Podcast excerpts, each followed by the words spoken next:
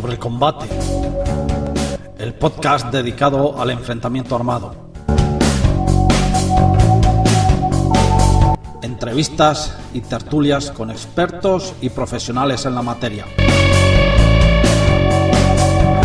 Sobre el combate, la cultura del enfrentamiento, psicología y la defensa personal.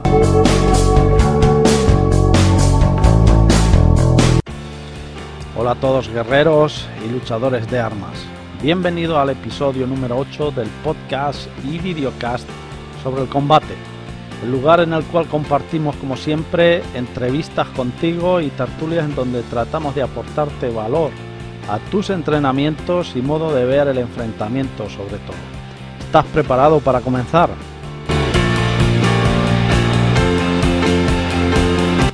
Mi nombre es Lázaro Talaya y en este podcast vamos a hablar con uno de los representantes del sistema B3 Balintagua Cuentada en Europa y principalmente de España. Comenzamos. Hoy hablaremos, como siempre, del camino recorrido con el entrevistado, de su sistema y, como siempre, del enfrentamiento armado. A veces la verdad es que nos centramos demasiado en estilos cuando tendría que tener más importancia los principios de las armas, como siempre decimos.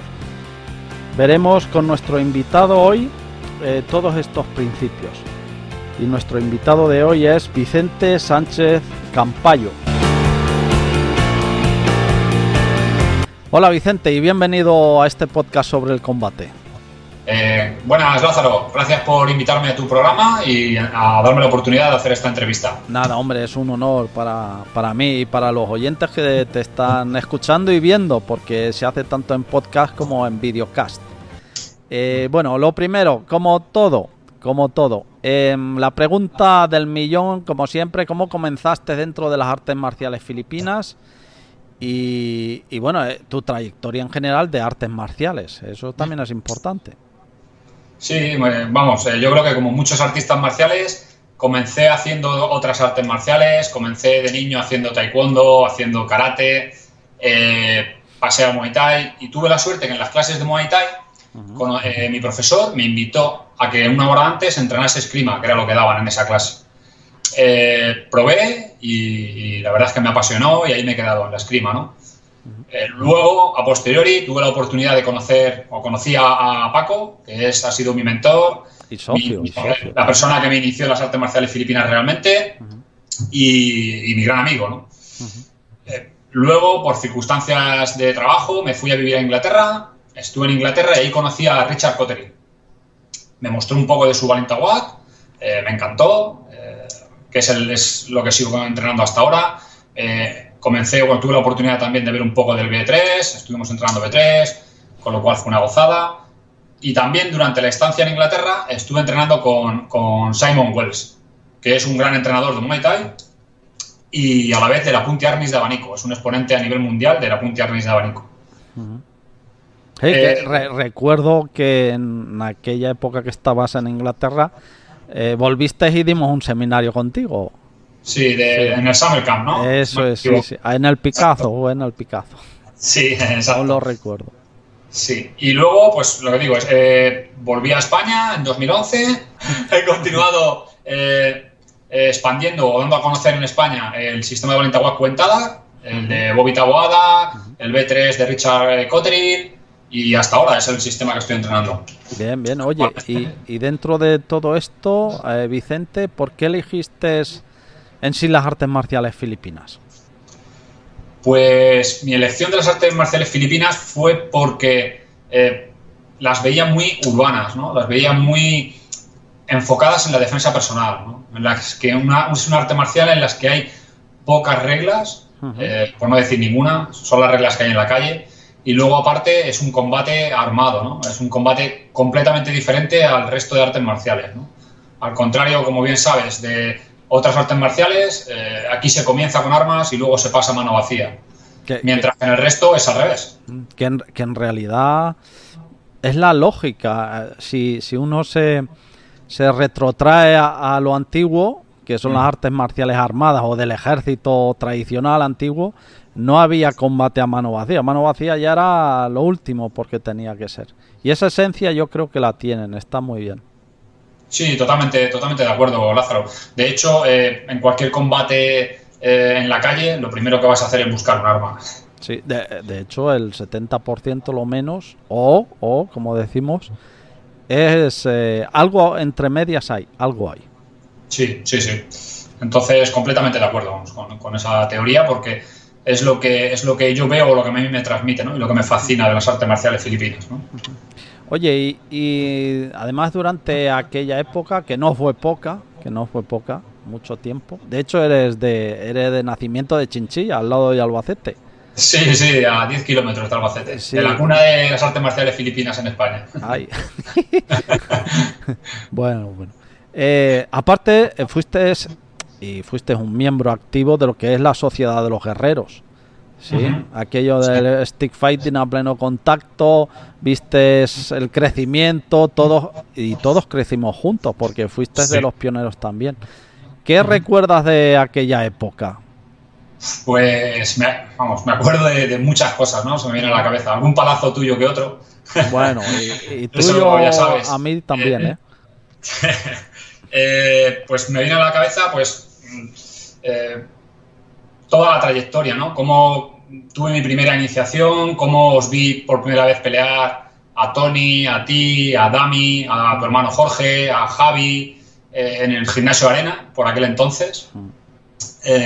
Luego mi primer combate, que no se me olvidará nunca, que fue en un curso de Mark Denny que estuvimos haciendo en Murcia y fuimos a la cuesta del Batán. Ostras, estaba, estaba Benjamin también allí. Estaba Benjamin en aquella, sí, sí, vino Benjamin en aquella, me acuerdo. Era la primera vez que lo, que lo veíamos. Mm. Y ahí ese fue mi primer combate, ahí en, Murcia. Y, y, nada, luego pues la trayectoria fue, como todos, como tú bien has dicho, todos fuimos evolucionando. Mm. Eh, fuimos quitándonos miedos, quitándonos la armadura, quitándonos el casco, poniéndonos la careta de esgrima, hasta, hasta el punto en el que, bueno, como bien sabes, no teníamos protecciones mínimas y, mucho dolor, ¿no?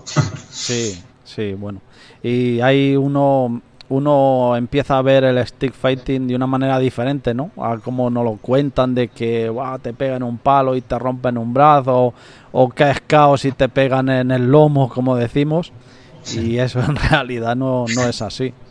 Sí, la verdad es que, eh, como tú bien dices, se caen muchos mitos ¿no? y muchas teorías que muchas veces no se explican porque realmente esa persona a lo mejor no, ha peleado o no ha visto un combate de cerca. ¿no? Te das cuenta de lo que tú dices, de que te golpean en la mano y bueno, o te dan muy bien o la mano tampoco o te pegan en la pierna y no te inmovilizan, o te pegan en las costillas y no te parten las costillas como no te cacen bien porque tú te estás moviendo, ¿no? Y, el soporte del dolor, eh, vamos, eh, te das cuenta de que no es, no es como creemos muchas veces, ¿no? Nuestros límites son, son de nuestra cabeza.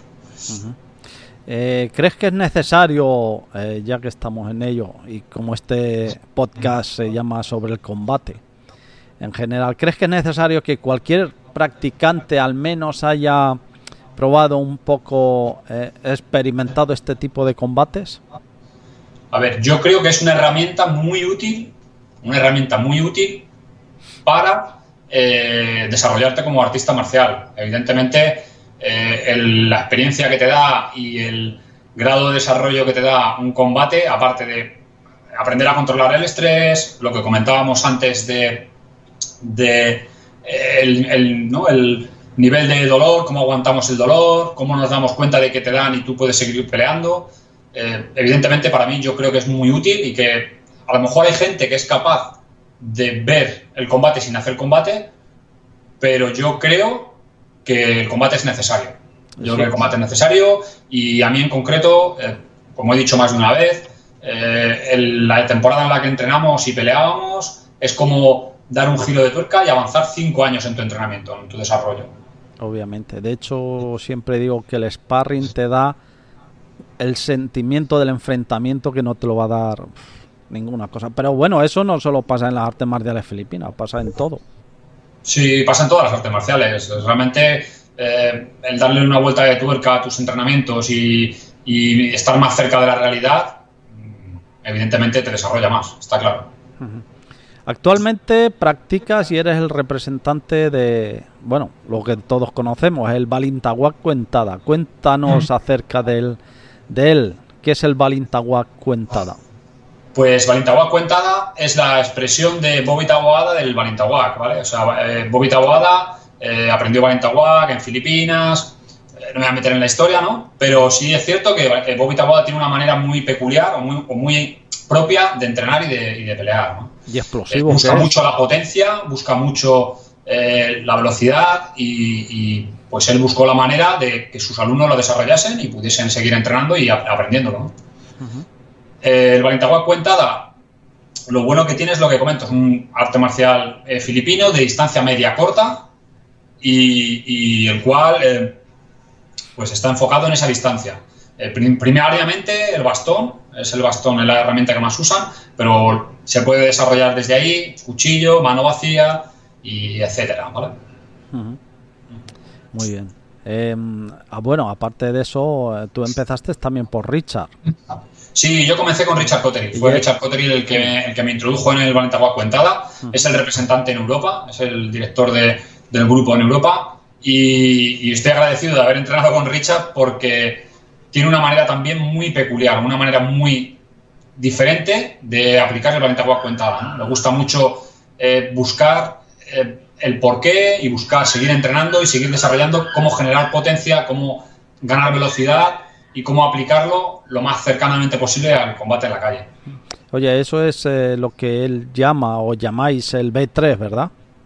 Sí, el B3 es una expresión propia de Richard Cotterill porque es su estilo porque realmente comenzó a dar cursos a, policía, comenzó a, dar cursos a, civiles y se dio cuenta de que él lo que quería era comprimir el sistema, hacerlo más combativo, si, cabe, si es posible, y, enfocarse en tres aspectos, como he dicho antes, bastón, cuchillo, mano vacía.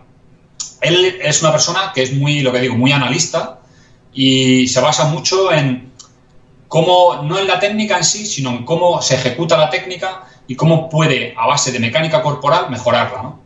Entonces, esa es su forma de, ver el entrenamiento y de cómo, cómo eh, convertirlo en más efectivo.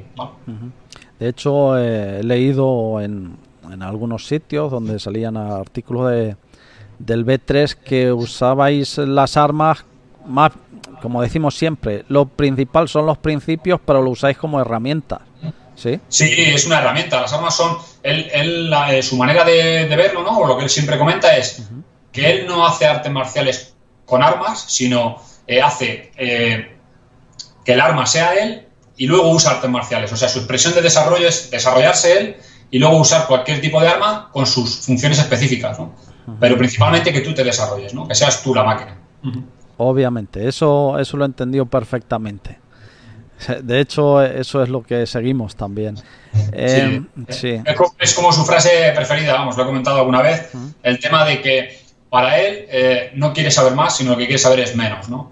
Y eso viene a reducirse a mm, los principios es la base y cuanto más, mejor lleven los principios, mejor va a ir todo, ¿no? No quiere aprender muchas más técnicas, lo que quiere aprender es menos que sean efectivas, De hecho, fíjate, eso es lo que distingue a la, mm, vamos a llamarlo, a los que realmente busca la, buscan la esencia en sí de las artes marciales o del combate, del combate, a los que van solo por acumular, en realidad, que luego al final no tienes nada. En realidad no, vale saber 1500 técnicas y solo luego eres capaz de aplicar dos. Exacto. Esa, esa, esa es importante, la esencia esa. Sintetizar, exacto, Lázaro. Sí. Bueno, eh, ahora vamos a pasar desde Richard a Bobby, porque fuiste a Estados Unidos con él, con Bobby, y también has estado en varias ocasiones, ¿sí? Bobby es... Eh, eh, merece, merece la pena conocer a Bobby. Sí, la verdad es que yo me siento agradecido de haber podido, de haber tenido la oportunidad de haber entrenado en varias ocasiones, ¿no? Lo conocí en 2013 en Canarias y luego a lo largo del tiempo he tenido la oportunidad de entrenar varias veces privadamente con él, es una pasada cuando te pone la mano encima. Y luego. Eso sobre todo, Vicente. Cuando te ¿Eh? pone la mano encima, tela. Que yo recuerdo la primera.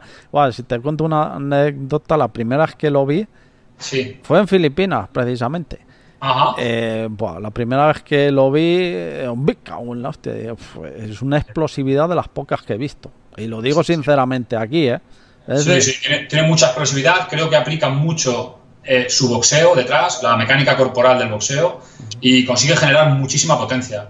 Al igual que Richard, te digo que Richard cuando te pone la mano encima es como una pisonadora, pues lo bueno que tiene Bobby Tabuada es eso, ¿no? que, que su, su expresión es muy pugilística, ¿no? Muy de boxeo, muy genera mucha potencia y, y, como te estaba comentando antes, tuve la oportunidad de ir a Estados Unidos, ¿no? A su Summer Camp. En sus 70 cumpleaños organizó un Summer Camp por todo lo alto en, en Estados Unidos, en Charlotte.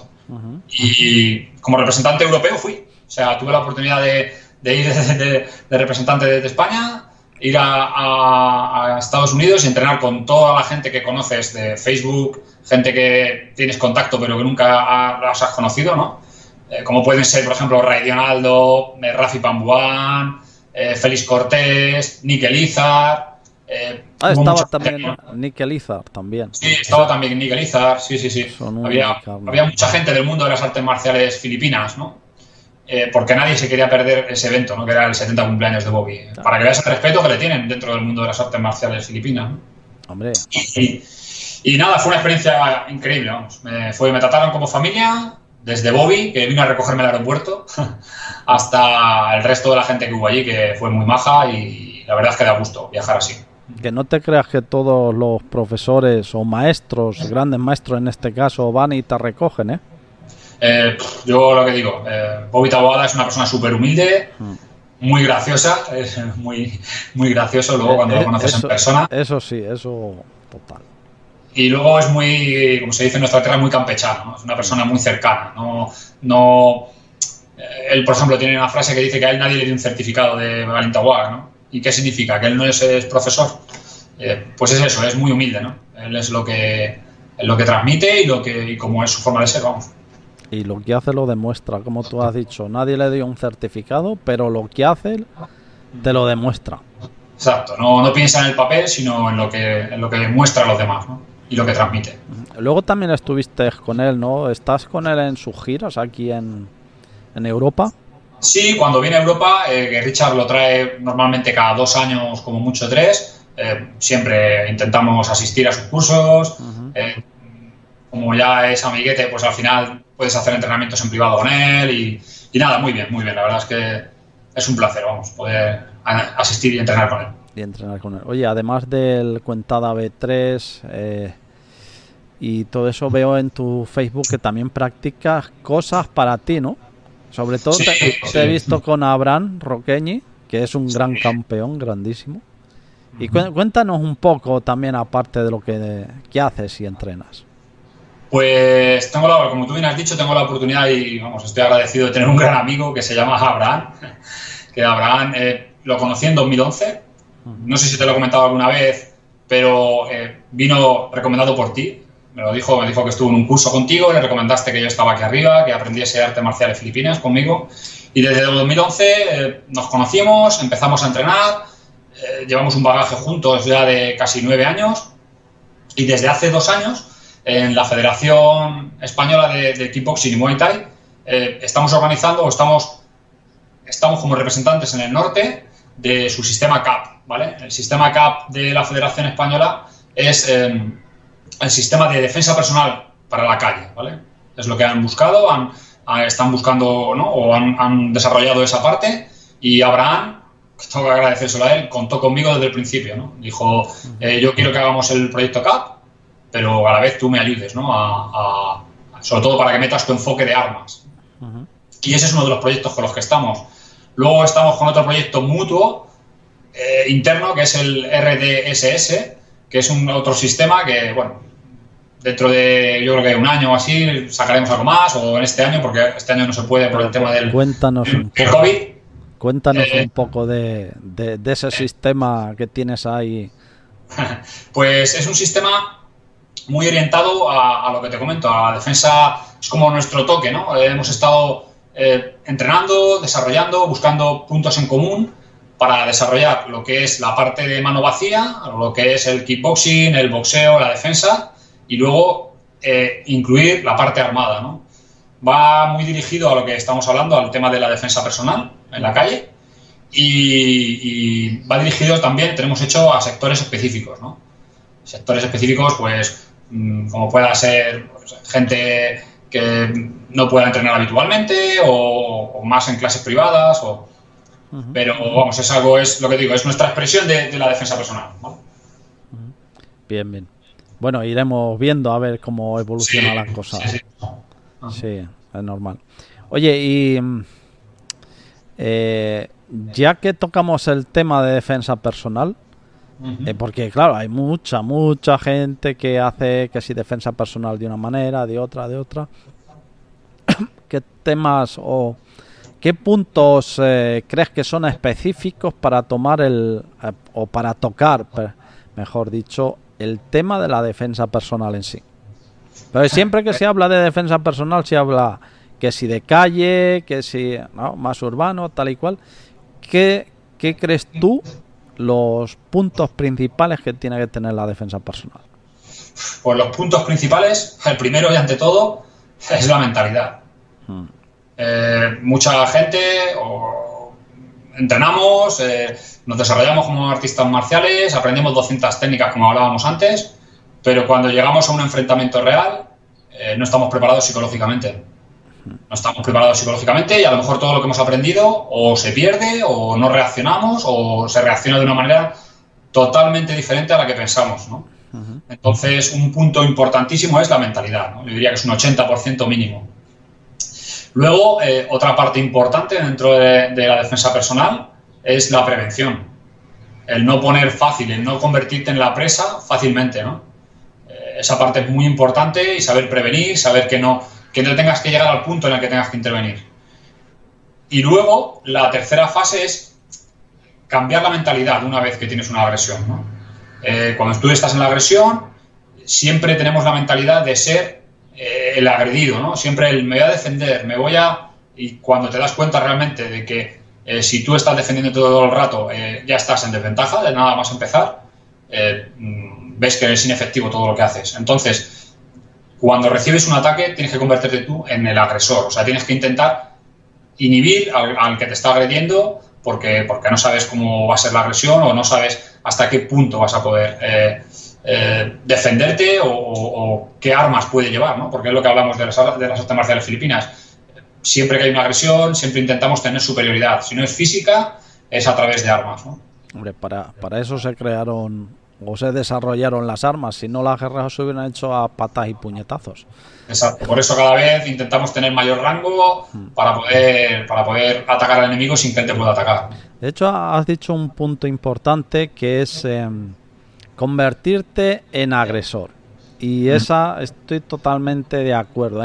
Y más en las armas, nunca puedes ser defensor. La defensa siempre es ofensiva. Pero Llevas un paso por detrás. Exacto. De hecho, pero bueno, es algo que se nos han inculcado. Ahora ya cada vez pues se está descubriendo que, menos, pero es algo que nos, han inculcado con la filosofía oriental de que lo primero es la... Eh, ¿Cómo era? El primer ataque es una defensa o algo así, ¿no? Ya no ni me acuerdo, fíjate. y, es así, y sí. Oye, y seguimos con esto de la defensa personal. A nivel de defensa personal, eh, lo que siempre dice todo el mundo que no trabaja las armas. No, es que no vas a ir con un palo por la calle, no vas a ir con esto por la calle, ¿dónde me voy a encontrar lo otro? Lo de siempre, ¿no? Pero da igual que hagas artes marciales filipinas, que como digo yo es grima histórica, que tiene muchos beneficios, etcétera, sino qué puede, qué beneficio según tú puede aportar el trabajo de armas a cualquier persona, incluso a las que hacen mano vacía, lo que sea. El primero y básico, primero es la coordinación. Como tú bien sabes, Lázaro, al principio te ponen una herramienta en la mano y es como, eh, como no estoy acostumbrado a llevar una herramienta en la mano, tú le explicas, ¿no? Si es igual que un jab y la gente no lo ve. Hmm. O es igual que un cross, no lo ve, ¿no? ¿Por qué? Porque no estamos acostumbrados a llevar un utensilio en la mano. Hmm. Entonces, primero es eh, coordinación y, aprender a usar herramientas, ¿no? El segundo, eh, a la parte contraria, a darte cuenta de que en cualquier momento alguien puede sacar un arma y que tienes que estar alerta y buscar dónde pueden ir esas armas o de dónde pueden salir o cómo las puede usar esa persona, ¿no? Esa parte es importante, ¿no? Porque si tú estás en una agresión, si no, si estás acostumbrado a mm, solo pegarte con mano vacía, a lo mejor no tienes la percepción suficiente de ver que estás sacándote un arma y que donde te está dando con mano vacía, a lo mejor esa persona lleva un cuchillo, ¿no? Entonces es importante tener esa, ese estado mental, ¿no? De alerta. Y luego el tercero es el que eh, cuando tú aprendes a usar armas, aprendes a ver alrededor tuyo dónde hay armas para poderlas usar tú. Desde una silla hasta una botella, hasta... Está claro que, el, tener el utensilio pues te pueden ayudar a, defenderte de una agresión o que alguien te pueda atacar o, algo así. ¿no?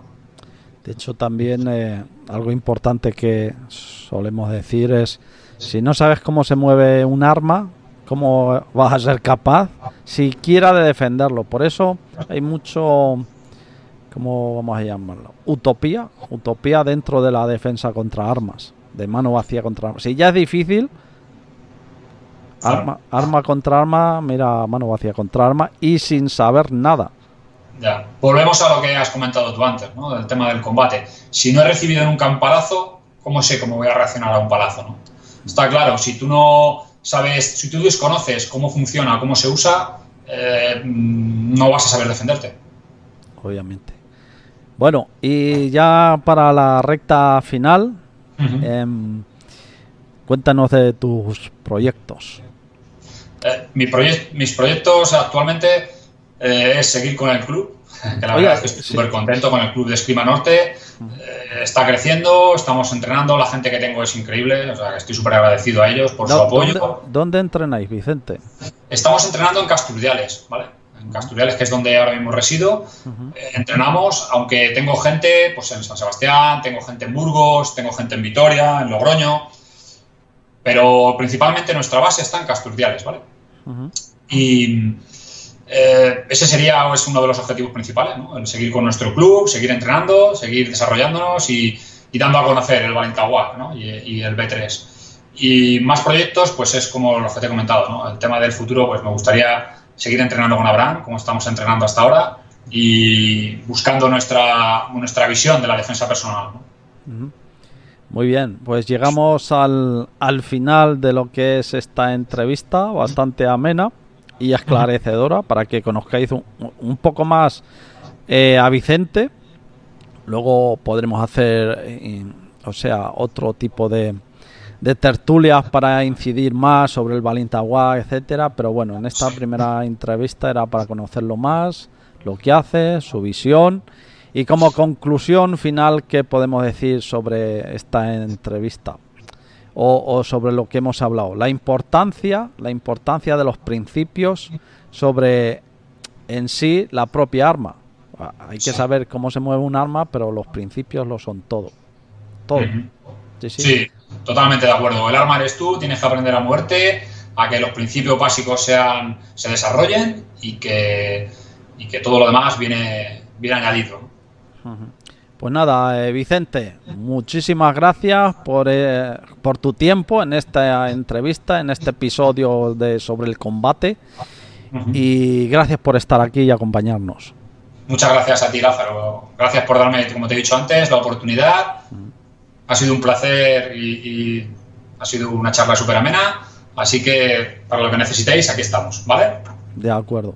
Y a ti, oyente, si te ha gustado o nos has visto, eh, esperamos que le dejas me gusta, te suscribas, lo compartas y te esperamos en el próximo episodio sobre el combate. Hasta luego.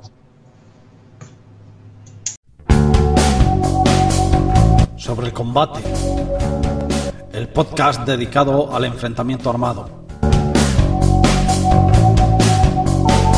Entrevistas y tertulias con expertos y profesionales en la materia